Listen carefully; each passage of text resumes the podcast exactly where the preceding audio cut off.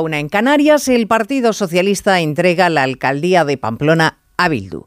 Primer pacto del Partido Socialista con los Aberchales para darles poder.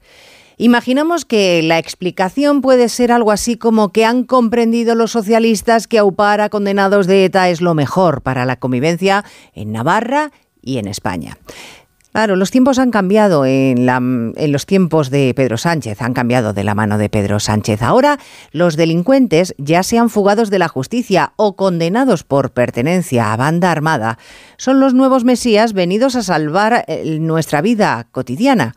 Y sin embargo, los jueces que les procesaron son para el PSOE y para sus socios también, claro, los nuevos Judas a los que hay que señalar. Por supuesto, los periodistas que denuncian la lacra a extirpar. Es el mundo al revés, pero es que para Sánchez no hay límites ni banderas rojas.